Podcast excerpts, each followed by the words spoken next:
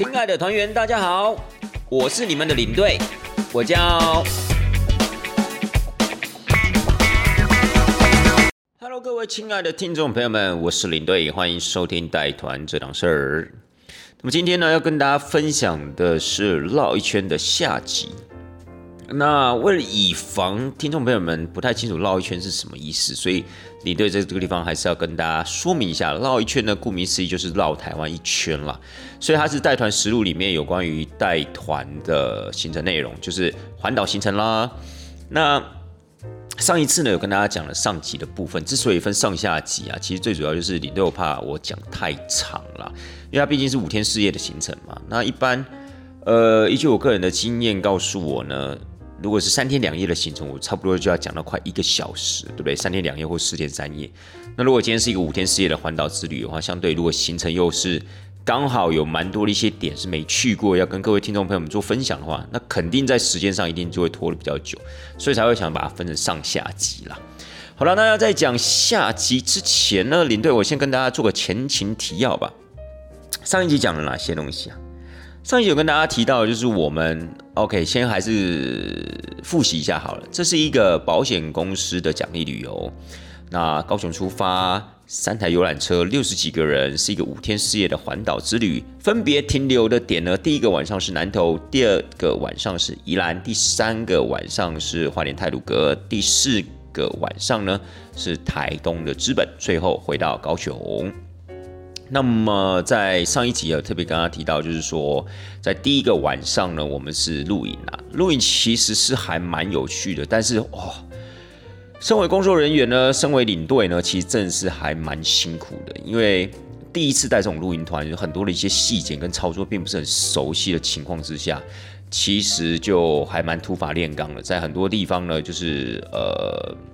感觉做事起来没有那么效率啊，所以就会比较累。像是我们要处理他们的行李啊，比如说我们领队可能要协助他们送行李、搬行李之类的。然后呢，还要在呃，因为我们在露营区的晚上烤肉嘛，所以等于说还要发食材给他们，还要再发饮料给他们，所以搞得其实真的很狼狈啊，真的其实还蛮累的。就是哇塞，没有想到，其实一开始知道是露营的时候，觉得还蛮新鲜、蛮好玩的感觉，有一种期待。但是没有想到哇，现场有这么多的呃事情要克服，然后这么有这么多的一些状况要处理。坦白讲，真的是心累、身体也累的那样子一个感觉。各位还记得吗？在上一集的部分呢，有跟大家提到，就说我的包包甚至在呃要离开露营地的那天早上呢，还掉了，掉在哪里？就掉到露营地啊。结果我是不是还跟大家讲说，我在行程中就再也没见到它了呢？有埋了一个伏笔给大家嘛，就是说这一集呢会跟大家好好来说明到底是发生了什么事情，对不对？好，除此之外呢，我们在第二天行程的第二天还去了一个叫宫维旭隧道，对不对？我有跟大家讲说有一些故事嘛，对不对？那那些故事呢，就呃胆小人就别去了解了啦，好不好？就当做就是 OK，就是有故事。那事实上，其实我们当天到那边其实也还好，没有什么。呃，没有见证到什么故事的发生之类的，但是 anyway，就像我在上一集讲的，如果各位对这些故事啊，宫尾区的故事，如果您有兴趣的话，那你可以本身再去网络上查一查吧。再来的话呢，就有去到华泰名店城，那领队我们呢，因为这毕竟是有三台游览车嘛，所以我们有三个领队，我们还有一个我们公司的一个主办人，算是主管，我们四个人就找一间咖啡厅待，其实也算是。蛮狭义的啦，就是还那边聊聊天啊，讨论一下接下来的行程的一个安排跟操作，还蛮轻松的啦。说一句实在话，也就在这样轻松愉快的心情呢，我们后来就到了宜兰嘛，对不对？吃完晚饭之后，晚餐吃的是玻璃屋嘛，然后我们就进到了三星阁。三星阁也是一间很不错的一个温泉饭店。我记得呢，在上一节节目里面还蛮跟大家推荐的，就是。它的一个大众泡汤区、大众裸汤区，其实还蛮宽敞、蛮舒服的，所以蛮建议大家，而且它位置也不错，所以建议大家下次去到礁溪的时候，也不见得一一定要去韩木啊，或者说像是礁溪老爷，或许在呃礁溪车站附近的几个饭店呢，也可以做考虑。那么三星阁，我个人是觉得是一个不错的选择了。好了，然后上一集就是讲到我们在中午第三天的中午啊，我们去宜兰市。吃了一间叫做杜小月的一间台菜餐厅，然后我们就结束了上一集的内容嘛，对不对？所以这一集呢，就要从第三天的下午开始接起喽。那我们这一集到底又发生了一些什么事情呢？还包括领队我的包包呢，到底是为什么会在行程中就这样消失了？也不能讲说消失了，就是为什么后来没有再看到它呢？我们就一并在这一集跟大家好好的说明吧。好，讲到第三天，我们吃完了这个所谓的度小月之后啊，我们就前往花莲了。那么从宜兰到花莲呢，大概开苏花改，如果以游览车来讲的话，大概是抓两个小时，对，差不多两个小时到两个半小时左右的一个时间，因为游览车开山路会比较长的时间嘛。然后呢，我们后来到了泰鲁阁，因为这一天晚上啊，其实我们是要住在泰鲁阁国家公园里面的三月村。那这一天呢，其实以他们公司的主办人的想法就是说，我们就不要太晚回到饭店，因为三月村算是蛮有特色的一个，呃，算是度假饭店。然后呢，它的住宿环境又特别的舒服，所以他们公司的主办人就希望可以早点进去。OK 啊，后来我们就早点进到了所谓的三月村里面。那我们进去之后呢，大家办好了入住，呃，进到了自己的小木屋里面，因为呃，三月村是这样的一个饭店，其实它是。小木屋为主体的这样的一个住宿环境，然后呢，它中间不管它有分两个区域，那不管在哪一个区域，它的小屋小木屋都是以环绕的方式包围的那个地区的草地，所以呢，两个住宿区域其实都有很大的草坪，那有一个比较大，有一个稍微比较小一点点，但是其实环境上面都非常的类似，而且非常非常的舒服。那么三月村区其实它坐落的一个地点就是泰鲁格国家公园里面的部落湾台地。那这个布洛湾台地，它有分上台地跟下台地。上台地的部分就是我们这次住的三月村，那么下台地的部分呢，就是我们隔天呢要去的三月吊桥，也就是那个部落湾那个旅客服务中心那个地方。那不管是在上台地的部分，或是下台地的部分，其实它都是一个山壁环绕这样的一个环境，所以其实非常非常的舒服。那么部落湾它本身这个三个字的名字就是所谓的回音的意思。简单来说呢，就是如果你不管是站在上台地也好，不管站在下台地也好，对着这些山壁，你如果大声呐喊的话，基本上你是可以听见这个回音呢，回荡在整个山谷之间这样的一个感觉。那我们那天下午入住之后，呃，团员们因为离吃晚餐也还有点早，所以他们就在那个大草坪的上面呢，开始进行了游戏。他们在大草地上面玩一二三木头人呢。那这个一二三木头人，说一句实在话，已经不知道多久没有看到人家在玩这个样游戏。上一次看到的时候，应该是在鱿鱼游戏里面看到了，这样算吗？所以那时候看他们在玩一二三木头人的时候，是没有联想到所谓的鱿鱼游戏啦，但是。把那个时候整个大战的环境，然后配上大家在草地上那样的一个嬉闹啊，然后在那样的一个很愉快的追逐啊、惩罚等等的，我就觉得哇，那感觉真的很棒。就是说，团员们又重新的年轻了一次的感觉。因为其实这一次的团员的年纪呢，大部分也大概是落在三四十岁左右，年纪稍长一点，大概到五十几岁。那事实上，大家都脱离了那种年轻的。年龄层了，所以呢，有时候如果是在正常的一个生活中，你要让他们重拾年轻的那种感觉，坦白讲不容易。但是因为有那样子一个环境，有那样的一个草坪，有那样的一个空旷的感觉，而且我们又把整个三月村包下来，他们就可以很肆无忌惮的去去追逐，很肆无忌惮的去嬉笑，去去大笑这样子，然后。他们就可以把自己的包袱，一个成年人的包袱给丢，暂时的丢掉，然后回到一个像孩子一样那种纯真的那种年代那种感觉。所以，当我以一个旁观者的一个角色在看的时候，其实是发自内心的一种欣慰的感觉，就是觉得哇，我好棒，真的替他们替他们感觉到开心，就是他们真正放松了。那三月春这样的一个环境呢，也真正的带给了他们。这种愉悦的心情，让他们知道，OK，三月春想要赋予给他们的就是这种所谓的纯真，不管是自然的纯真，或是生活的纯真。其实我觉得这种东西真的要当你住进去了，你才有机会去感受到这一切。为什么会这么说呢？因为其实领队我在上一团的时候，其实已经进过三月春。那么那次进的三月春是其实只是吃一个午餐而已，所以团员们想当然了，他们就没有时间在里面进行这种所谓的游戏，没有时间把自己就是沉浸在那样子的一个氛围里面，我觉得是比较可惜的。所以上呃应该讲说之前那一团，其实领队我有特别的提到，团员们其实对那样的一个环境是期待的，是有兴趣的，所以他们或许那一团的团员在之后可能有机会再重新的安排一趟旅程，或许他们就会住在三月村里面。但这一次的行程，我们直接住在三月村里面的时候，我是很直接的感受到，OK，原来这样子一个自然的环境可以让一个人的心境达到这样子的一个转换，这着实是令我感觉到不可思议的，也让我觉得就是啊，好棒哦！你们就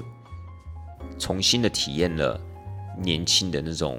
没有压力、无忧无虑，然后沉浸在这样一个氛围里面那种感觉，所以我觉得是很棒。好了，那等他们玩完之后呢？哇，他还玩的汗流浃背的，然后回去洗个澡。那其实，在三月村里面，他住的都是小木屋，但是这个小木屋其实看起来都还蛮大的，整个空间的规划、房间的室内的一个规划跟空间，其实都还蛮足够、蛮舒服的。但是有听到团员们反映，就是说有几间房间可能会有所谓的超布逼，但是其实后来只要你把呃窗户跟门打开，又或者说你只要把冷气打开之后，它做了一些基本的一个通风跟除湿这样子的一个情况之后呢，其实整个感觉就会好多了，就比较不会有那种所谓的超布逼，而且事实上它在里面整理的还算蛮干净的，蛮舒适的，所以我个人觉得。三月村的居住环境虽然外表看起来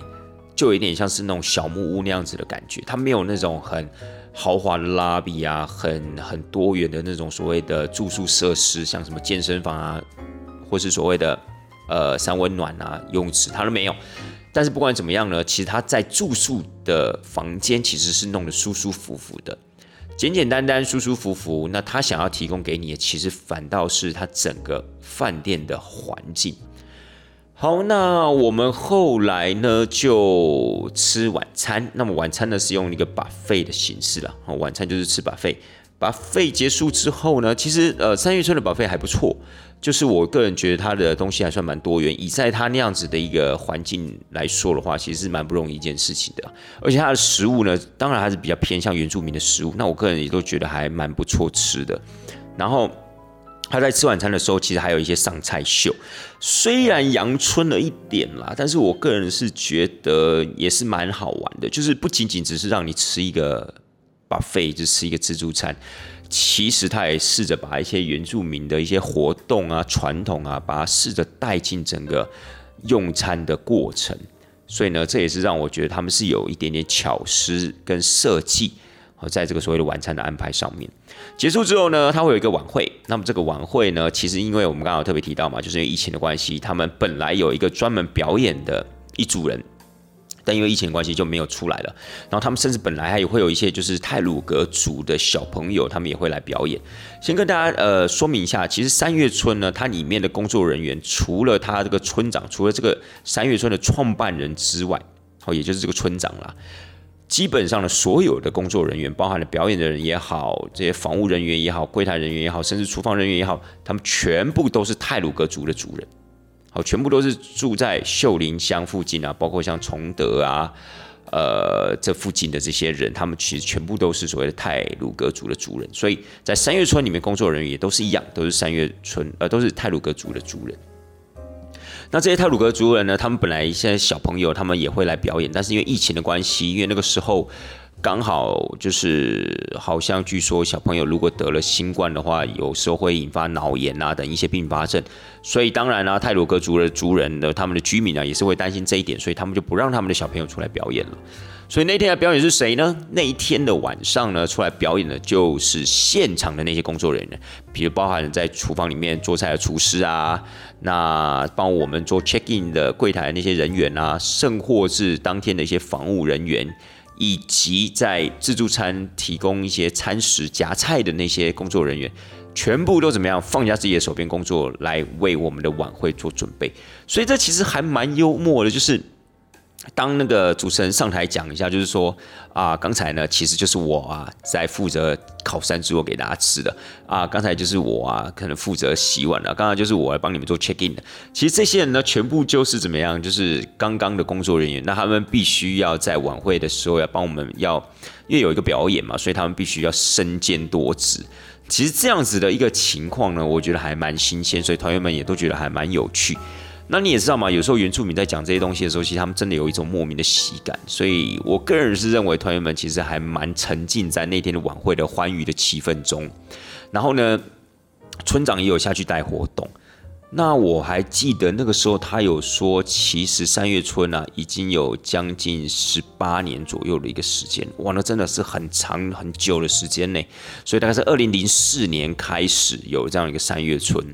然后，其实这个村长是来自于平地人，他本身不是泰鲁格族的族人，他如何偏手偏足的打造这样的一个地方？那这个地方呢，因为它是呃在国家公园里面，所以当时在开发这个区域的时候，是有很多的一些禁建的限制、禁建的法令，就是说在这个地方你并不能去想盖什么就盖什么，比如说你要盖一个五层楼的饭店啊，你要盖一个泳池啊，你要盖三，你要盖一个什么呃会馆之类。其实都没有办法的，所以呢，那个时候村长他就有特别提到，就是说如何在没有这些饭店的设施的情况之下，打造出一个会吸引人、会让人想要前来居住一晚这样子的一个环境，那就是必须要充分的去利用周边的大自然的一种魅力。所以呢，呃，村长那个时候有特别请我们大家大声的呐喊。为什么？那个时候其实我们会觉得，哎，为什么要大声的呐喊？但其实领队我自己大概是略知一二啦，因为我知道“部落湾”三个字其实就是回音的意思。那么也代表说，在当时布洛湾台地这个地方，还是泰鲁格族人居住的那个时候，其实他们真的会用回音来呼喊他们在山里面打猎的那些家人或勇士们。所以那个时候，当村长在晚会上。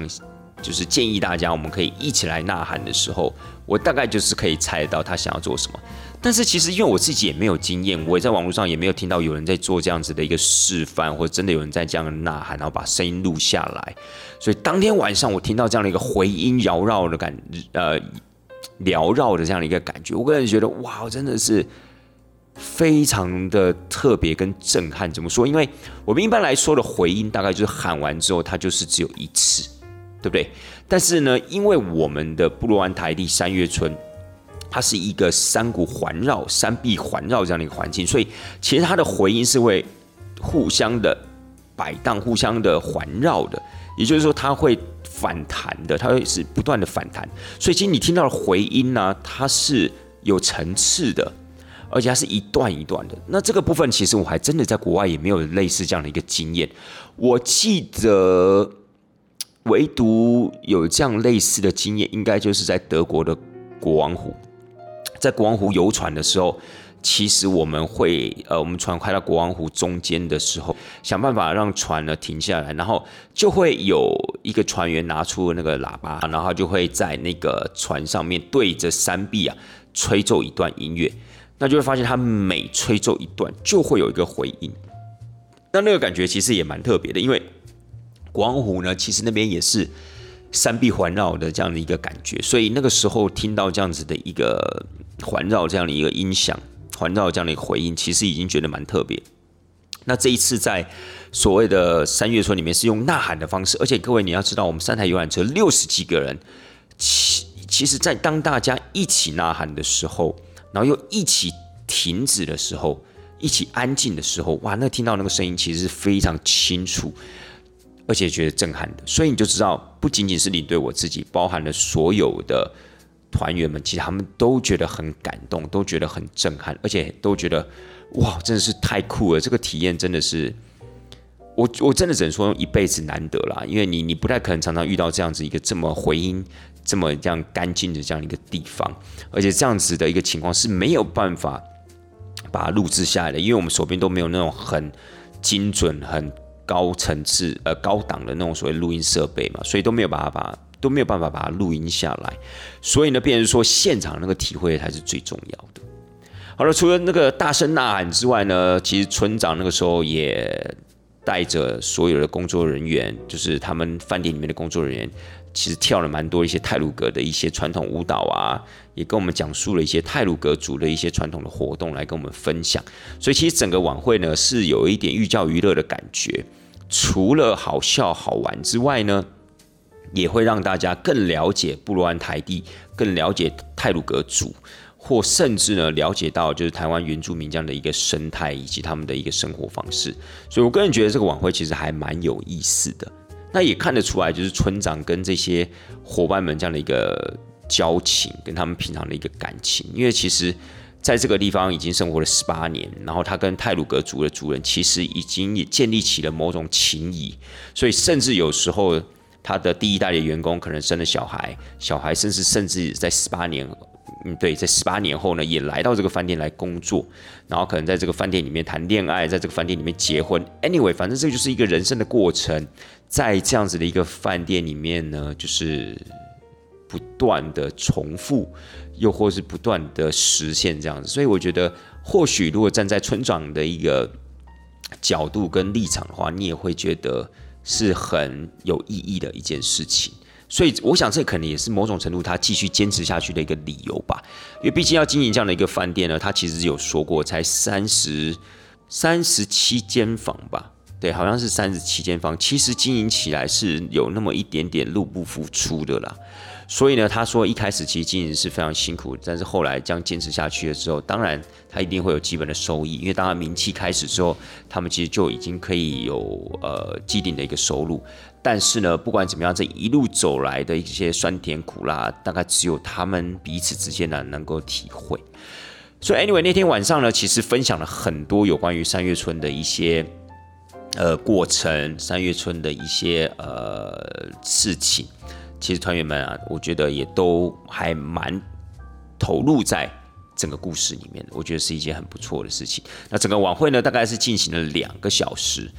我个人认为这两个小时其实没有什么冷场，哎，就是团员们觉得好笑的时候，其实觉得很好笑；感动的时候也觉得很感动。那体验的时候也觉得真的很特别，所以我觉得是蛮棒的一个晚会。据说这个晚会呢，只要你有人入住，就一定会有这个晚会。好，就是不管你今天是一间小木屋、两间小木屋，只要有人入住呢，就一定会有这个晚会给大家看。所以我个人也觉得，哎，这也是一件很不容易的一个坚持了哈。好了，那隔一天早上呢，大家依依不舍的离开了三月村了，因为三月村真的很棒。那隔天早上又是大晴天。那早上的部分，我们去走三月吊桥，就是我们从上台地三月村走到了下台地。那三月吊桥就在下台地。哇，那天真的是热的板子，真的超级无敌晒，超级无敌热了。因为那天其实已经进到了六月初嘛，说实在话，真的还蛮热。我还记得那个时候，哇，真的走了汗流浃背。其实我们那个时候从三月村走到三月吊桥，其实真的是用走的，并没有坐游览车，因为其实很快。因为我们说过嘛，一个是上台地，一个下台地，所以就用步行的方式从三月村走到三月吊桥。如果你走快一点的话，真的大概就是十分钟左右的事情。哦，十分钟。那当然，你要从三月吊桥要走回三月村，大概就要抓个十五二十分钟了，因为它是一个上坡的一个概念嘛，由下台地走到上台地的一个概念。那三月吊桥的部分，你对我之前就跟大家分析过，就跟大家分享过，所以这个部分我就不多说。但是哇，那天真的是很热很热。其实各位啊，亲亲爱的听众朋友们，其实，在夏天带团的时候，是真的是很辛苦的一件事情。为什么？因为要戴口罩，然后又闷又热，因为台湾的夏天是非常湿热的，尤其在花莲啊、台东这一带是非常湿热这样的一个天气，所以啊，那口罩真的是湿了又干，干了又湿。那有时候一整天下来，我们口罩也没办法摘下来，因为现在疫情也比较敏感嘛，比较严重，所以其实不管你在车上啊，不管你在餐厅啊，不管你在走行程，基本上能戴口罩的时候，你就是一定要把口罩戴着。所以这口罩真的是哇。你不知道，不仅仅是讲话起来很吃力，而且那种闷热湿热的感觉会把那种湿热空气啊闷在整个嘴巴上面，你就觉得很不舒服啦。所以其实真的在夏天带团的时候，我真的觉得是异常辛苦的一件事情，就是因为口罩的关系。好了，所以呢，呃，不仅仅是我们领队啊，那包含的团员也是一样，在走三月吊桥，在这么样一个空旷、美丽、空气清新的地方，你还是要把口罩戴着。所以其实这真的是一种。呃，对旅游来讲，这真的是还蛮可惜的一件事情。你想想看，在这么空气这么好的一个情况之下，你还是要戴着这种闷热的口罩，然后让自己就是汗流浃背的情况之下，还如此的不舒服。所以有时候，这有时候想想，真的希望这种日子赶快过去了。真的。好了，接下来呢，我们就要准备前往台东啦。好，在前往台东之前，你都有在这边跟大家讲说，我的包包呢？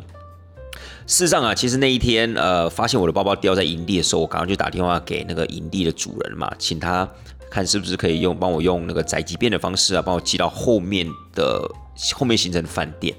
那那个时候呢，其实我就试着跟他讲说，那我们就寄到三月村，因为我想说三月村应该这个时间上面还来得及，而且也蛮近的嘛。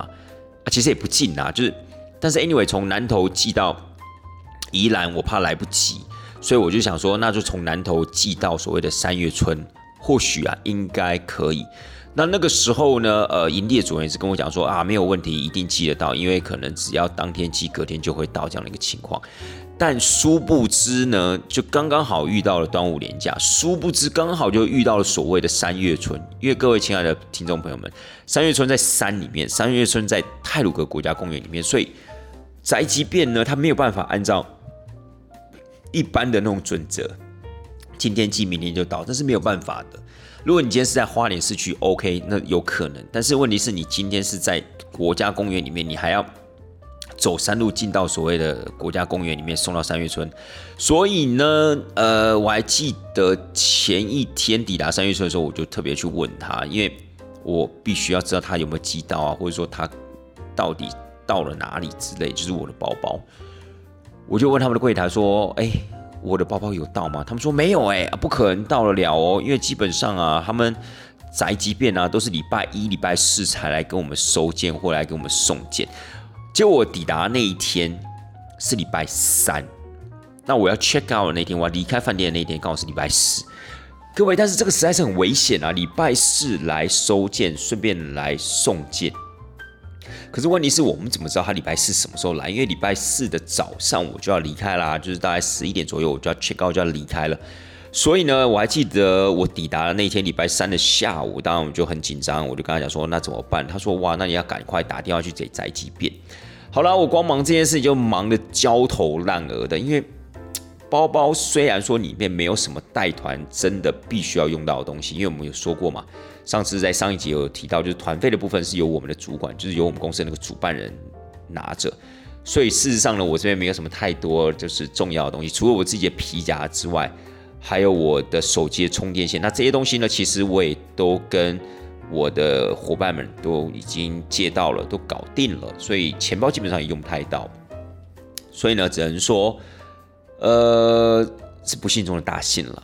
但是当然，你还是希望你的包包可以赶快回到你的身边啊，对不对？不然这样其实真的还蛮糗的一件事情。而且，变成说你要在带团走景点的过程中，你没有一个东西，没有一个可以让你放东西的地方，说实在话也是有那么一点点麻烦了。好了，那怎么办呢？只好跟宅急便确认，然后一而再、再而三确认之后，你发现到了隔天，然后因为第三就是等于说我抵达了那一天的下午，其实宅急便人也都下班了。到了隔天早上，我再打电话跟他们联络上，他们说啊，OK，真的来不及，怎么办呢？到底要寄台东呢，还是要寄到所谓的别的地方呢？因为总不能寄高雄嘛，那么寄高雄了，其实行程都结束了，我还拿 我还拿这个包包干嘛？对不对？哇！所以后来呢，思考再三，就决定了要把它寄回哪里？寄回我在台南的老家了。就是我到时候带完团之后呢，搞不好还可以回台南的家里面把它拿了之后啊，再回北部这样子。所以真的很搞笑，就是变成说，本来如果今天是一个呃，比如说是花莲市区的饭店呢，好了，如果之前是这样一个情况之下的话，那就绝对没有问题。搞不好就是我抵达那一天，就是抵达花莲那一天下午，其实就应该要收到了，因为。当天寄隔一天到嘛，就没有想到，就是因为三月春三个字，三月春刚好就是在国家公园里面，所以呢，宅急便的政策上面呢，收件送件的政策呢，其实是不同于一般市区的，所以搞得我那天其实也没有机会可以拿到我的包，所以最后呢，我真的就没有在行程里面看到我的包了，因为后来呢，是在行程结束之后啊，我才在台南啊见到我的包包。那好险没发生什么事情，也没有什么状况，包包里面的钱也都还在，皮夹也都还在，所以真的啦，就算不幸中的大幸吧，也没有影响到整个带团的一个过程。好了，这就是我包包的故事，包包流浪记，好不好？包包流浪记。好了，那呃，行程的第四天呢，下午啊，我们就前往台东。那么在前往台东的过程中呢，我们中午是在一间叫做口福的餐厅餐厅吃饭。那这个口福的这个餐厅呢是在封冰箱，我在封冰箱。那哎，这间真的还不错吃。它其实，在花莲的封冰啊，那花莲的封冰呢，再继续往南的话，就就就进到所谓台东的长滨。那口福这间餐厅呢，其实我们一开始找的时候没有太大的信心，因为我们觉得这间看起来袅袅的，然后也没有人吃过，餐点应该讲说它的餐标又蛮便宜的，所以我们大家就觉得，哎呦，这间会不会是一个雷之类？哎，结果不会耶，这间真是超乎我们想象的好吃哦，各位。这间餐厅叫做口福，就是口呢，就是嘴巴的那个口嘛，福是福气的福，就是有口福的口福餐厅。那这口福餐厅其实它本身就在一个港口的旁边，然后就是一个渔港的旁边，所以其实我个人认为，哎，不仅仅我个人啦，团员们也都觉得，其实这间餐厅的海鲜还蛮新鲜的，然后呢，食材也蛮丰富，算是蛮澎湃的啦，就是 CP 值其实还蛮高。所以领队，我在这个地方呢，也蛮推荐大家有空啊。如果今天真的走海线，从花莲到台东的话，那真的也可以去这个口福餐厅吃一吃。我相信大家也一定不会失望，而且其实它还蛮便宜的。所以呢，我觉得它算是一个呃十分推荐给大家的一个餐厅哦，口福海鲜餐厅。好不好？口福海鲜餐厅在花莲县的丰滨乡。那那天吃完之后呢，我们就是计划要去玉里去骑脚踏车啦，就是要走那个所谓的玉富自行车道，就是玉里到富里。那其实我们那个时候去的时候天气还不错，但是我们抵达开始借脚踏车的时候，因为我们就是为什么会骑这一段，就是因为我们要去到那个板块交界呃板块交界处嘛，就是那个欧亚板块跟菲律宾板块交界的地方。那其实它那个交界的地方原本也是台铁的轨道，但是因为它的地层地壳错动的关系，那个对整个台铁的火车行驶上面其实是一个很大的风险跟隐忧，所以后来呢就没有继续在那条轨道上面行驶了，后来就把那条轨道呢把它改成所谓的自行车道。所以其实你从公路桥上面，就是横跨秀姑南溪的公路桥上面，你看你看那个预付自行车道，看在那个板块交界处的时候，你就会发现呢，有一边的车道特别高，有一边的车道特别矮，它其实是有一个高度高低落差的，还蛮震撼的，那个视觉效果还蛮震撼的。然后呢，前提你又知道刚好那个地方是板界交接处，其实你真的会觉得哇塞，真的很酷诶，就是因为板块，因为地壳。呃，应该讲说板块挤压、互相推挤的关系，所以真的导致了这样子的一个视觉效果是完完全全呈现在你眼里的。所以这也是为什么我们要去骑这个预付自行车道的一个原因，就是我们希望可以让团员们真的可以骑在这个板块错动这样子的一个位置上，然后去感受那种大自然的神奇。那后来呢，我们在借车的时候，突然间。乌云密布，其实心中已经觉得有点不妙了啦，就是觉得啊，可能要下雷雨，就是那种午后雷阵雨。可是因为我们车都借了，就有一种那种箭在弦上不得不发的那种感觉，所以我们只好硬着头皮去走。然后老板又特别的说，如果顺利的话，搞不好大概四十分钟应该可以来回。就是我们中间不要耽搁太多时间的话，四十分钟应该来回。然后呢，应该或许可以赶在下雷阵雨之前啊，就可以回到那个租车点，就回到我们的出发点。好啦，我们就这样子抱着一颗忐忑不安的心出发了。结果各位你知道吗？才起不到五分钟左右就开始起风，各位那个风真的起得令人心寒呐。怎么说呢？你就会觉得哇塞，越骑越喘，你知道吗？你就会发现那个乌云越来越厚。我相信各位听众朋友们一定都知道那种所谓的午后雷阵雨的那种感觉，它就一定是乌云密布。乌云密布之后，它一定开始起风。这个起风呢，其实间接就是告诉你，下一刻就是开始要下雨，而且这个雨一下，一定就是很大的。这个雨珠就是很大滴、很大滴的落下来，然后变成非常密集、唰哗的那种下法。果真。果不如其然，就真的发生了这样子的一个情况。我还记得，我因为是压后的关系，我就先把后面的人呢，先把他就是想办法安置在那个骑楼底下。那前面骑出去的人呢，其实距离我们已经有一段位置了。那该怎么办呢？那其实事实上，我们有发给大家雨衣，因为事实上我们也不是完完全全就这么的冒险就骑出去了。事实上，我们还有带雨衣的，所以那时候其实我们会骑出去。一方面想说，第一，我们应该不会骑太久的时间；二来，我们身上有雨衣，所以基本上应该可以撑过一般的雨势没有问题。但殊不知，那真的是一场非常夸张的午后雷阵雨。各位，那个是伴随着落雷的那种。所以各位，我把部分的团员。放置在就是比较后面的那些团员，我把他安置在所谓的骑楼之后，我就必须要去支援前面的领队啊，因为我知道他带了大概十几二十个人走骑在最前面，那他一旦骑出去之后，因为呃玉玉富自行车道是这样，如果你从玉里骑的话，过了那个玉里车站之后，大概五分钟。就完完全全的进入所谓自行车道的部分，那边是没有骑楼的，那完全是一个户外的空间，所以是没有遮蔽物的。我们讲句实在话，你连换雨衣想要找个地方啊都很困难，所以那个时候我也只能就是硬着头皮穿着雨衣就这样骑出去啊。但是各位，你知道那个雨啊，午后雷阵雨是你穿雨衣也没有办法，而且各位你想想看，你那个时候骑在自行车上面穿的那种轻便雨衣，请问它是能遮多少？所以基本上那个下半身都已经全湿的啦，而且。那个时候真的很恐怖，因为那个落雷真的是这样一直打一直打，然后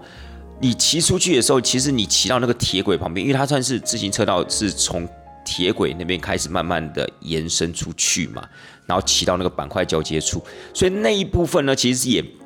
都没有什么，都非常空旷的这样的一个场域，没有什么大楼啊，也没有什么什么什么其他的大树啊之类，也都。啊，大树可能有几棵了，但 anyway 就没有那种大楼，你知道吗？所以那个落雷，你就感觉它落得很近，然后那个闪电呢，也也也是闪的是非常的有效果，你知道吗？就好像你在看电影一样，可能下一分钟、下一秒钟，你旁边就是出现一个龙卷风之类，真的我不夸张，那个情况其实是有一点点令你不敢再往前走的。那个时候我真的有一点觉得，我要不要先找一个地方避难一下？因为我觉得。我身上有手机，我怕会被引来落雷之类的，就是那个雷会不会就往我这边打过来了？那时候那个脑袋里面千奇百怪的那样子的一个想法就出现，真的会让你有一点点自主不前，有一点胆怯的那种感觉。可是没办法，我们带头是一个女生的领队，所以我还是必须要去拯救她啊！所以我就一直往前骑，一直往前骑，就是低着头往前骑。哇，那个时候真的是蛮可怕的。然后我陆陆续续就看到有很多的团员回来了。哇，极其狼狈！其实不仅仅只有我，所有人都是全湿啊。我跟我们跟各位说，那个其实那个轻便雨已经没有任何的效果，因为在骑的时候，那个轻便雨的帽子也会往后飞。然后那个雨大到今天基本上已经是可以把你身上每一寸干的地方都给它弄到湿为止。那就这样子，大家慢慢的回来，我只好跟大家讲说，各位好好骑，慢慢骑，不要因为下雨而骑很快，因为其实预付自行车道在前半段的部分，其实还是会经过一些马路。所以它自行车道并不是完完全全就是一条很完整的自行车道，它是会穿过一些马路的，穿过一些所谓的斑马线的。所以如果你没有注意那个交通的一个状况之下，埋着头这样骑的话，其实是有一点危险。那我还记得后来我看到了，呃，我们的伙伴就是我那个女生领队从前面骑过来的时候，哇，真的是很感动。为什么？因为她完完全全没有穿任何的雨衣。我碰到她的时候，我还说，哇，天哪，你干嘛不穿雨衣？她说。你有发给我吗？你有发给我雨衣吗？结果我发现，我就是所有的团员都发了，我在当时就是没有发给他雨，因为他骑第一个嘛，所以我发现我在发雨衣的时候，他其实已经骑出去了，所以我只能拦截到团员，我没有拦截到他，所以他其实是没有雨衣的，他真的就是完全没有任何雨衣的情况之下，好像那种很悠闲的骑着在雨中骑的那种脚踏车，有点像是那种我想好好的冷静一下。我想要好好的享受那种雨的感觉的那种情操、那种精神，你知道吗？所以我对他十分的抱歉呐。然后后来那个雨其实大到后来有些团员他可能真的没有办法骑回来，因为有一些年纪比较大的，我们就帮他用计程车叫计程车的方式把他送到我们的出发点，送到我们的借脚踏车的那家店。那我还记得最后我们是怎么回来的呢？我还记得我回来的时候，我自己还牵了一台脚踏车，然后跟着我们那个女生的领队，跟着我们的伙伴，就这样子两个人聊着天，慢慢的骑回去。为什么呢？因为其实雷阵雨大家都知道，来得快，去的也快。所以当我们两个慢慢狼狈的在骑回去的过程中，瞬间那个阳光又慢慢的洒下来，然后雨势越来越小。哇，各位，那种所谓的。雨过天晴的那种感觉，其实真的也蛮舒服的。那种大地重回那种生气盎然的感觉，阳光就这样洒在旁边的稻田里面，其实是一种感动。然后我们两位也都一起降低我们的车速，我们相视而笑，因为觉得哇，互相真的是太狼狈。我牵了一台脚踏车，他雨衣什么都没穿，我们两个就这样骑在自行车道上面，缓缓的骑回我们的出发点。其实是一种特别的感受啦，我真的觉得就是说，呃，当然，其实我们那个当下的感觉是有那么一点点担心的，因为毕竟团员们都淋湿了嘛。那不好险，就是我们其实后来就是在注册店里面有我们的那个主管，我们主办人。然后还有就是我们另外一个领队呢也在里面，所以有稍微的安置了一下大家，就是把大家导引到店里面去休息，然后给他们毛巾，然后试着让他们把身体擦干、吹干等等的，然后等着我们两个最后压队回来这样子，然后一些坐计程车的他们也顺利到店里面。所以整个事件算是一个圆满的结束，但是有时候现在想想，其实还是心有余悸。为什么？因为如果今天假设这些落雷真的，一不小心，如果真的有伤害到任何一个团员，又或是不要讲落雷，落雷那个感觉可能或许应该也不至于了，因为旁边其实还有大树，所以应该是不太可能会直接落到人身上。但是也因为就像我刚才讲的一样，这个自行车道其实还是有经过几段马路。那因为又是下大雨的关系，骑在前面的团员他们就像落荒而逃那样的一个感觉，要逃回去的时候，如果今天在过程中不小心摔倒了，不小心可能出了一些什么意外，那其实真的是会吃不完兜着走。有时候那个真的责任在理清的部分，真的会非常非常的麻烦，而且会非常非常的严重这样子。那只能说老天爷保佑，没有让这样的一个事情发生。而且团员们狼狈故狼，呃，狼狈虽然狼狈，但是他们还是玩的算开心啦，就觉得这种体验呢也是难得一次，就是这种大家一起啊，就是不能讲说落荒而逃啦，大家一起朝向同一个目标，大家一起互相扶持、互相打气。呃，然后抵达终点的时候，又互相的相视而笑，那种感觉，其实我觉得对他们来讲，或许也是一种难得的体验吧。好了，那后来呢，就结束了这趟自行车之旅之后，我们就回到了台东的资本，中间就没有再安排其他的行程了，因为那天抵达台东资本，因为那天的车程啊，其实也算蛮长的了。所以，当我们抵达台东资本的时候，也已经七点多了。那我们就在台东资本的金莲四季这间饭店里面入住，然后也在里面吃晚餐。隔天早上起来之后呢，也就是行程的最后一天啦。那么这一天呢，我们早上呢去了一个很特殊的一个地方。怎么说呢？因为其实我们原本是要去到在台东市以北有一个叫做富山护渔区的景点。那么这个景点呢，最主要是要去看那些鱼群的一个富裕的情况啊，所以是属于一个寓教于乐的一个景点。但因为那天早上起来真的是太热了，所以后来我们就取消了那样一个行程。那他们公司的主管是希望说，看可不可以找一个室内的景点可以去替代。可是我们几个就想了又想啊，不管在资本也好，不管在台东市也好，其实都没有什么很理想的室内景点。于是我们就想说，哎，那不如就带大家去喝咖啡吧。因为在富山护渔区旁边呢，刚好就有几间咖啡厅。那这几间咖啡厅呢，其实都非常的有海岛风情。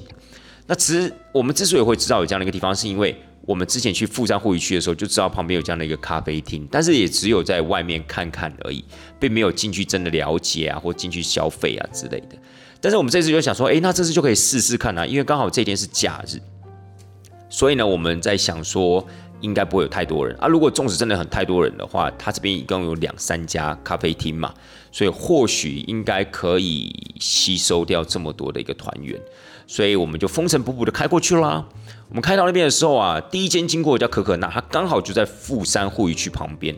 可可娜咖啡厅，在它的旁边就紧连着一间叫做逐浪的，就是追逐浪花的逐浪，然后再紧连的一间叫做小鱼儿的家。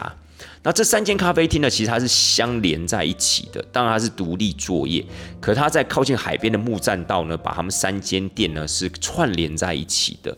所以其实，在呃动线上面是非常方便。所以当我们下车之后呢，我们当然就先去看可可娜，但可可娜它是没有室内用餐的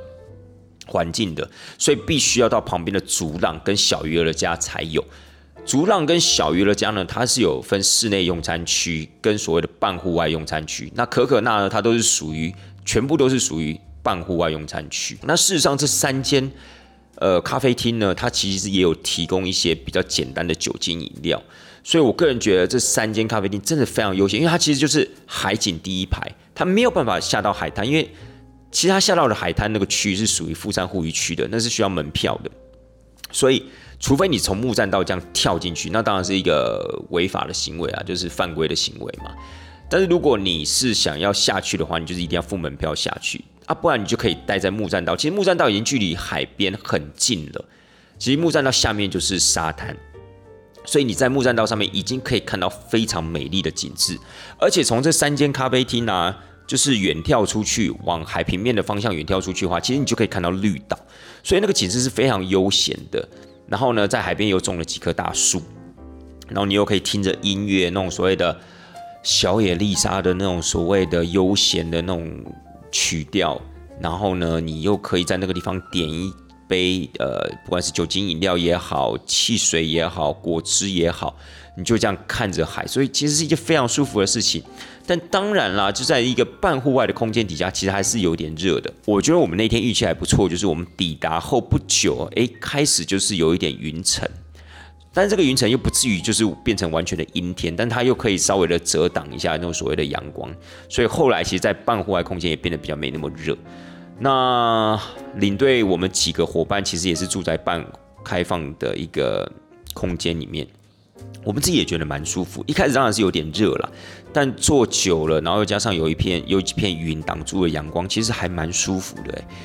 真的有一种那种忙里偷闲的那样的感觉。那我们也点了几杯饮料来喝。事实上，我们真的觉得那个真是一个好地方。所以在这个地方，领队我也蛮推荐各位听众朋友们。我相信应该蛮多听众朋友们有去台东玩的话。应该会知道这三家咖啡厅，它就在那个富山护渔区的旁边。事实上，它距离台东市大概就是二十五分钟左右的车程吧。所以啊，其实如果你在台东市住的话，或许你也可以专门的驱车前往那个地方。我觉得那个地方最令人、最吸引人、最有魅力的就是。它太具有海岛风情了，就是你在那三间咖啡厅，不管是在室内或是户外用餐的时候，喝咖啡的时候，喝酒精饮料的时候，你都会觉得你好像出到国，呃，去到了那些海岛国家，比如说像长滩岛啊、巴厘岛啊那种地方，就觉得非常非常的舒服，然后有那种类似那种异国的情调，所以我个人真的还蛮推的。好了，结束之后呢，我们就去午餐的餐厅。我们的午餐在哪呢？我们午餐的餐厅呢，在都兰呐，一间叫做达路岸的部落屋。这个达鲁岸部落屋其实真的很有特色，只是说因为那天真的是太热了。因为你对我刚刚特别提到嘛，对不对？我们本来是要早上去富山护渔区，但真的因为太热了，那个体感温度大概都已经到三八三九度了，于是我们才取消富山护渔区，改到我们刚刚提到的咖啡厅去嘛。但是没有想到呢，当我们到了达鲁岸部落屋的时候，那是完全就是一个半开放的一个空间，它有遮蔽没错，但它变成说只有吊扇。跟电扇的方式，所以它是没有所谓的冷气的这样的一个用餐环境。那我们在那个地方要吃我们的中餐，那事实上真的太热了，热到团员们其实纵使本来是肚子饿的，但是到了那个地方，大家都却变得没有什么胃口。然后事实上那个地方可能有蛮多的苍蝇的吧，就变成说好像有一点点的可惜。就是我觉得环境上面是非常的优美，而且那个地方其实也可以看到海，但是它当然距离海有一段距离啦。跟刚才的咖啡店比起来，它不是那么完完整整的海景第一排，但是它相对的地势比较高一点，它看到的海景呢，其实是有结合了一些所谓的稻田的，所以那样的一个景致是其实相对的更丰富。然后呢，当地我们吃的是阿美族的一些料理，所以它其实有蛮多的野菜都很有特色。是属于阿美族道道地传统的那种所谓的饮食风格，可是就是因为太热的关系，导致了团员们没有，就可能就是没有办法安安稳稳的在那个地方吃午餐。那也因为如此呢，我们几个领队看到状况不对啊，我们就想说，哇，那赶快是不是要帮大家去买一些冰凉的饮料来啊？比如说啤酒啊、茶饮啊等等的。所以我还记得那个时候。我跟那个另外一个，就是哎，就是我们一起骑脚踏车那个那个伙伴，他叫 Erica。我们我跟 Erica 就想说，那我们可能就赶快去 Seven，去都兰镇上的那个 Seven 啊，我们去买一些饮料回来这样子。那那个时候就跟呃餐厅的员工借摩托车嘛，那我们就两个人骑着摩托车骑出去，从达鲁万部落屋骑到镇上的 Seven，大概要骑五六分钟左右的时间。但是我跟各位说。那感觉真的太棒了。虽然说短短的五六分钟过去，短短的五六分钟带着那些饮料回来，但在那样的一段路程，骑在台十一线的海岸公路的时候，那种感觉，那种油然而生的感觉，真的会让你突然把那种疫情的一个呃困境也好，疫情所带来的一些烦恼也好，都会瞬间的抛之于脑后，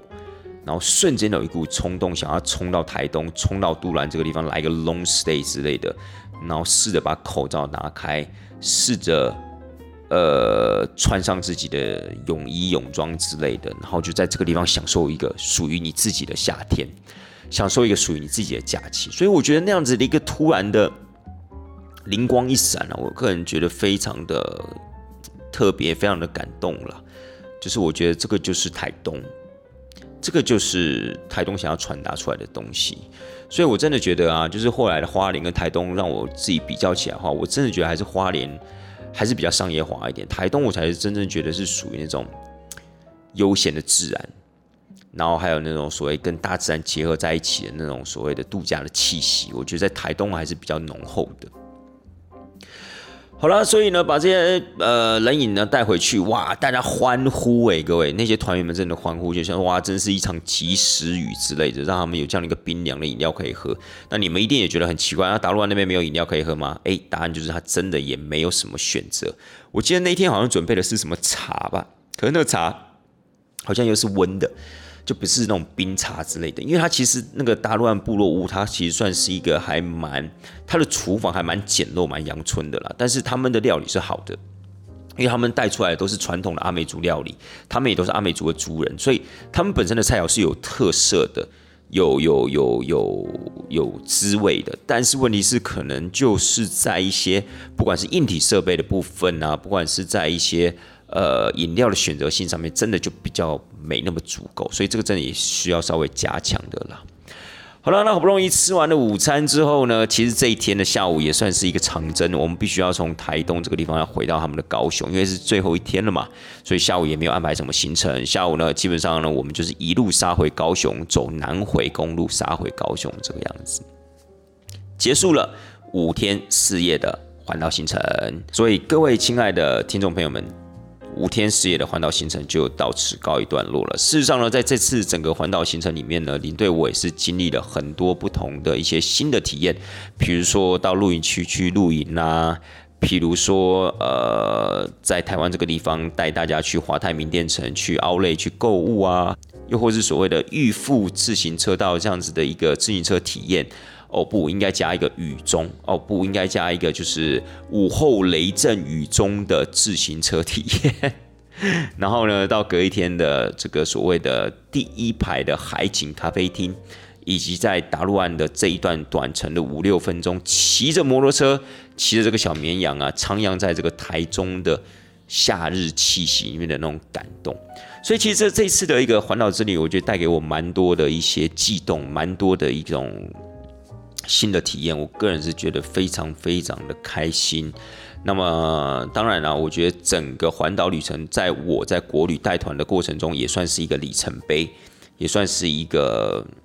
全新的一个体验。所以我个人非常非常的喜欢这次的行程。那当然，在这次行程里面所遇到的一些事情，还有所吃到一些餐厅，去到一些地方。真的也是蛮推荐给各位听众朋友们。希望有一天呢你们也可以透过这样的一个环岛去找寻在生活中的一些感动或者找寻到旅游的一种真正的意义。也希望大家会喜欢整次我们环岛绕一圈这样子的一个旅游分享。带团这档事儿我们就下次见吧拜拜。